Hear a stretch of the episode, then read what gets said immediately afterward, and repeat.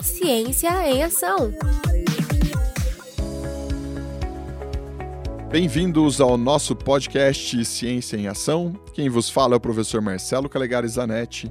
Eu que sou professor do curso de graduação e do programa de pós-graduação Estrito Senso em Educação Física da Universidade de São Judas de São Paulo.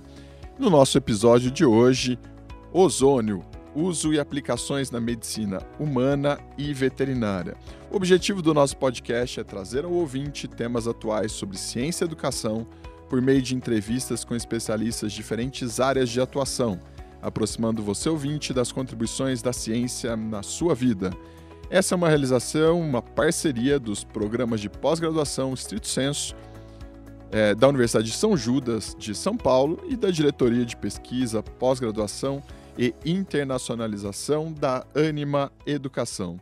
E a nossa convidada de hoje é a professora doutora Lívia Helena Moreira da Silva Melo, que é docente do programa de pós-graduação Estrito Senso em Engenharia Biomédica da Universidade AMB Morumbi.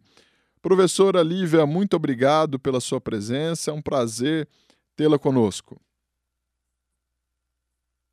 Muito obrigada, professor é, Marcelo e aos seus ouvintes pelo convite de participar desse podcast né, em Ciências em Ação, né, e pela oportunidade de falar um pouco sobre algumas linhas de pesquisa que nós temos aqui no programa de pós-graduação em Engenharia Biomédica da Universidade Embi Morumbi, né, no campus de São José dos Campos. Professora, nossa primeira pergunta, então, o que é e para que serve a ozonioterapia? Bom, professor, obrigada né, pela, pelo convite, né, em poder divulgar um pouco mais sobre a ozonioterapia, né, nesse podcast, em Ciência em Ação. É, é uma técnica que se baseia na aplicação de uma mistura gasosa, né, é, de oxigênio e ozônio medicinal, né, por diferentes vias de administração com finalidades terapêuticas diversas, né, e, e assim como acontece com os medicamentos, né, a, a, também é calculada uma dosimetria, né, de que será aplicada naquela patologia em questão em que vai ser tratado. Né? Então, a gente, eu sempre brinco, porque os alunos às vezes comentam comigo lá na pós-graduação, assim, mas, é, professora, é, tem problema, né? Como é que funciona, né? A, justamente a ozonioterapia, o ozônio não é tóxico, né? Como é que as coisas realmente acontece. Assim como qualquer medicamento, a grande diferença né, entre é, o, em tratar, né, e a grande diferença entre o, o, remédio e o veneno é a dosagem. Então, que realmente te, a, tem que haver né, uma prescrição rigorosa sobre as dosagens terapêuticas em relação à ozonioterapia, né, porque sabe-se que doses é, muito baixas, elas não são efetivas e as doses altas podem sim ser prejudiciais e causar efeitos colaterais indesejáveis. Né? Então, é realmente.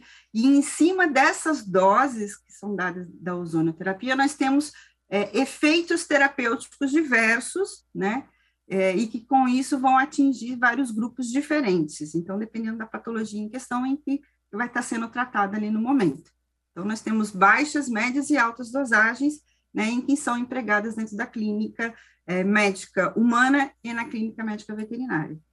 Perfeito, professora. Quando a gente pensa nessa terapia, né, quais são as principais aplicações? Para que quais patologias né, têm sido mais evidenciadas aí com o uso da ozonioterapia?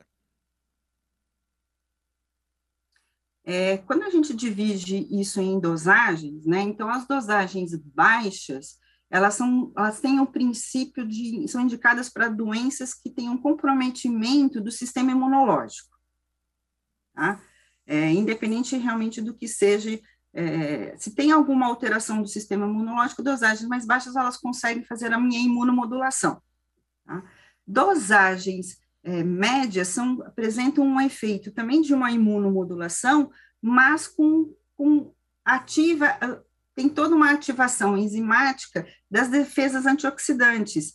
Então, ela tem um, um efeito de analgesia e anti-inflamatório. Né? Então, você consegue, dependendo da dosagem que você está sendo administrando, você pega fa é, faixas, né, vamos dizer assim, é, de patologias. E as dosagens mais altas, essas sim são utilizadas principalmente para, para o debridamento de feridas, de úlcera, principalmente essas é, lesões que estão muito infectadas. Né? Então, dependendo do que você realmente for utilizar, dependendo do, do, da patologia é, né, clínica, então você vai, poder oscilar né, sobre isso. Então, a gente vê é, alterações imunomoduladoras, doenças, algumas doenças crônicas, parasitárias, né, é, doenças crônicas degenerativas, utilizando dosagens medianas, né, que com isso tem todo um outro comprometimento envolvendo analgesia, né, o efeito anti-inflamatório, né, então, dependendo realmente do que for, mas hoje em dia ela está sendo, é, principalmente nos centros de pesquisa, né, tem sido é, utilizadas desde em pacientes com fibromialgia, é, em pacientes é, com lesões é, renais, é, pacientes né, desde de simples, vamos dizer assim, de cistite, né, a problemas de atletas, problemas articulares, a problemas né, de, de, de, lesões musculares, então, assim, a gente tem uma, uma, uma, faixa muito grande, né, de aplicabilidade. E isso também dentro da medicina veterinária, né, tem desde animais de produção quanto para animais de companhia, né, com uma gama muito grande de, de patologias. Perfeito, professora. Quando a gente pensa nessa aplicação, como é que tem sido evidenciado, como é que isso tem ocorrido tanto no setor público como privado, nas clínicas, nos hospitais? Como é que é a cobertura pelo SUS? Se existe? Como é? Fala um pouco mais sobre isso.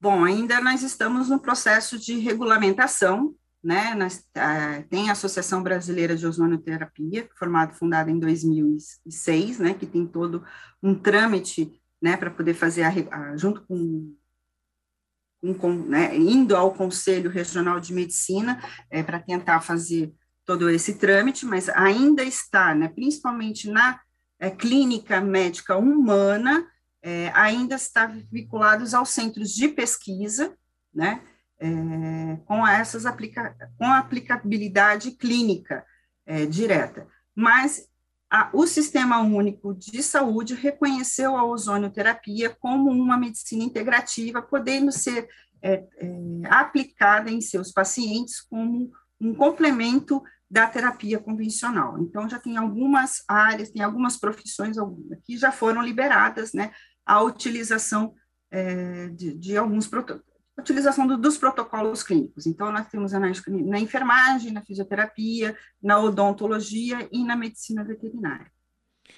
Pensando na, na aplicação da ozonoterapia, é, que formação ou que cuidados o profissional deve ter ao lidar com essa técnica?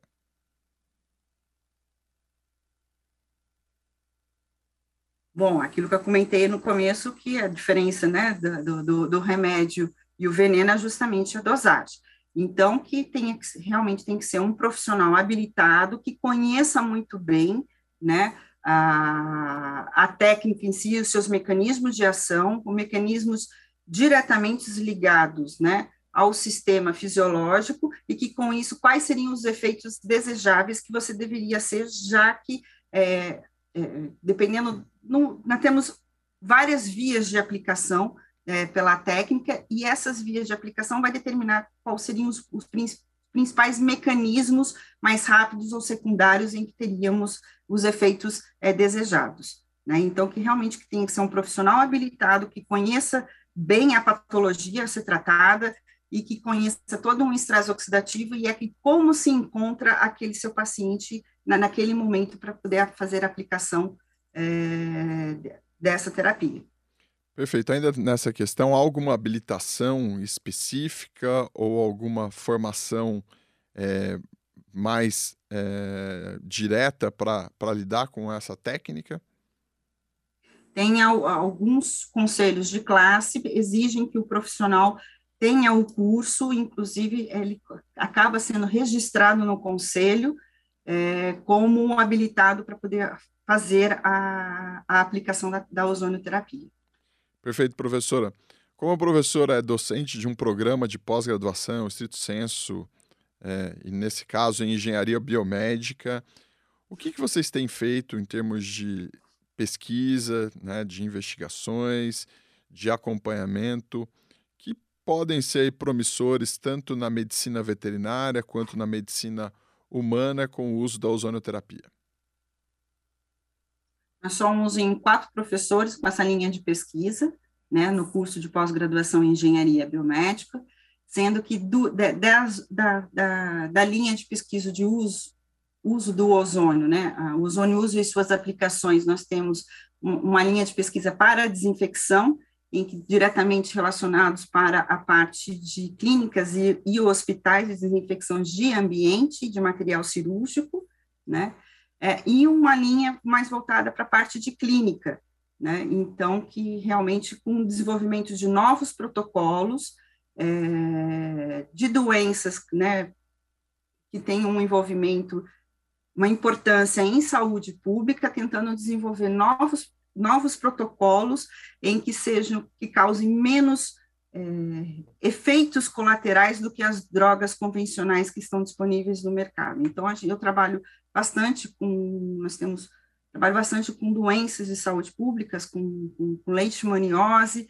e controles de vetores, né, é, já que o, o, ozônio ele tem a principal característica por ser uma tecnologia um, limpa, né, e que com isso a gente consiga é, fazer com que o organismo, né, quando tratando de doenças de saúde públicas, né, principalmente dessas parasitárias, em que tenha menos efeitos colaterais desejáveis e com isso a gente consiga ter, dar uma melhor resposta para o paciente, tanto veterinário quanto humano, é, e que ele consiga ter principalmente uma melhor qualidade de vida. Né? E para o controle de vetores, justamente para essas doenças parasitárias, de uma forma de como controlar né, é, esses vetores que acabam veiculando essas doenças de saúde pública, de forma em que a gente não precisa utilizar produtos químicos sintéticos disponíveis no mercado, porque esses sim deixam resíduos o tempo todo, né? É, acabam deixando resíduos no ambiente, acabam deixando resíduos né, em todos os seus substratos, contaminando, né? E que, que com isso acabem é, como cadeia depois final, esses resíduos acabam nos acometendo de forma direta. Então, é, realmente são essas linhas que a gente tem trabalhado ali no, no curso de pós-graduação em Engenharia Biomédica. Ótimo, professora. Nós estamos quase encerrando aqui o nosso podcast. Passa muito rápido, mas como eu disse anteriormente, eu sou uma pessoa bastante curiosa, quero entender um pouquinho mais sobre a minha área, eu que trabalho na educação física, e a professora mencionou do uso do ozonoterapia com atletas. Como é que tem sido pensada essa questão aí para os atletas? Como é, como é que é isso? Fala um pouco mais para a gente. É, como eu tinha conversado, né? Fiz a, levantei a, a questão, né? É, porque são, são duas possibilidades, né? Com a utilização em atletas, tanto com a parte de reparação, né? De, de, de, de lesões, né? Que estão sendo administrados, estão sendo aplicados, mas também de fazer de melhora de desempenho. Né? Então a gente justamente por o ozônio ele reagir com a maioria das substâncias né, orgânicas e inorgânicas e que seu produto final né, vai gerar é justamente o oxigênio, né, então quando você é, coloca isso no sistema biológico, tem toda uma resposta. Se tem uma patologia, né, vai ter uma resposta imediata com a resposta é, dos radicais antioxidativos, depois uma resposta secundária com uma lipoperoxidação, que é realmente os efeitos tardios mais desejáveis, né, quando isso é bem controlado, né, e se o meu indivíduo é saudável, sem lesão, a gente acaba estimulando com que ele é, realmente produza né, um melhor desempenho, consiga absorver melhor uma taxa de resposta, principalmente com a sua oxigenação, né, aquele oxigênio ali que está sendo embutido no sistema vai ser o melhor aproveitado. É como se eu estivesse criando um super, super eritrócitos, vamos dizer assim. Ótimo. E como é que fica a questão do doping a partir daí? Ele é considerado doping, não é? Como é que está essa questão? Pois é, professor, é isso ainda, porque justamente por ser um produto, né, a, a detecção de oxigênio em, em tecidos biológicos não tem como, né, vamos dizer assim, ainda é uma, é, uma dificuldade em ser né, é, executada, né? Então, o que a gente tem é, visto né, em, alguma, em algumas publicações, em alguns centros de é, alguns centros assim de, de, treinamento é que ainda realmente não tem nada comprovado que seja utilizado como um doping. Perfeito, professora. Nós estamos encerrando aqui a nossa, é, o nosso podcast. E no encerramento, eu sempre peço para que os professores apontem aí canais de comunicação, canais de contato, das, ou pode ser das redes sociais ou do e-mail, para que as pessoas que tenham interesse, né, não só iniciativa privada, o setor público, alunos que tenham interesse também em conhecer um pouquinho mais o trabalho de vocês, possam acessar. Como é que essas pessoas podem encontrar o grupo de vocês, né, vocês nessa, nas redes sociais ou por e-mail?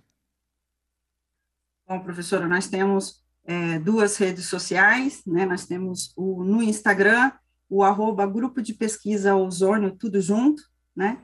E do grupo de, nosso curso de pós-graduação, arroba ppg, underline engenharia, underline biomédica, underline UAN, né? Que seriam ali os canais de comunicação e que ali estão todas as divulgações dos nossos, dos nossos grupos de pesquisa. Perfeito, professor. Agradeço mais uma vez a sua participação. Foi um prazer imenso tê-la conosco. Tenho certeza que nós teremos oportunidade para conversar outras vezes sobre o uso do ozônio com diversos com diversas possibilidades, com seus potenciais ali na desinfecção ou também para a gente pensar aí como uma estratégia de terapia. Muito obrigado. Esse foi o nosso podcast Ciência em Ação uma parceria dos programas de pós-graduação Estrito Senso da Universidade de São Judas de São Paulo e da Diretoria de Pesquisa, Pós-Graduação e Internacionalização da Anima Educação. Um forte abraço e até o nosso próximo episódio.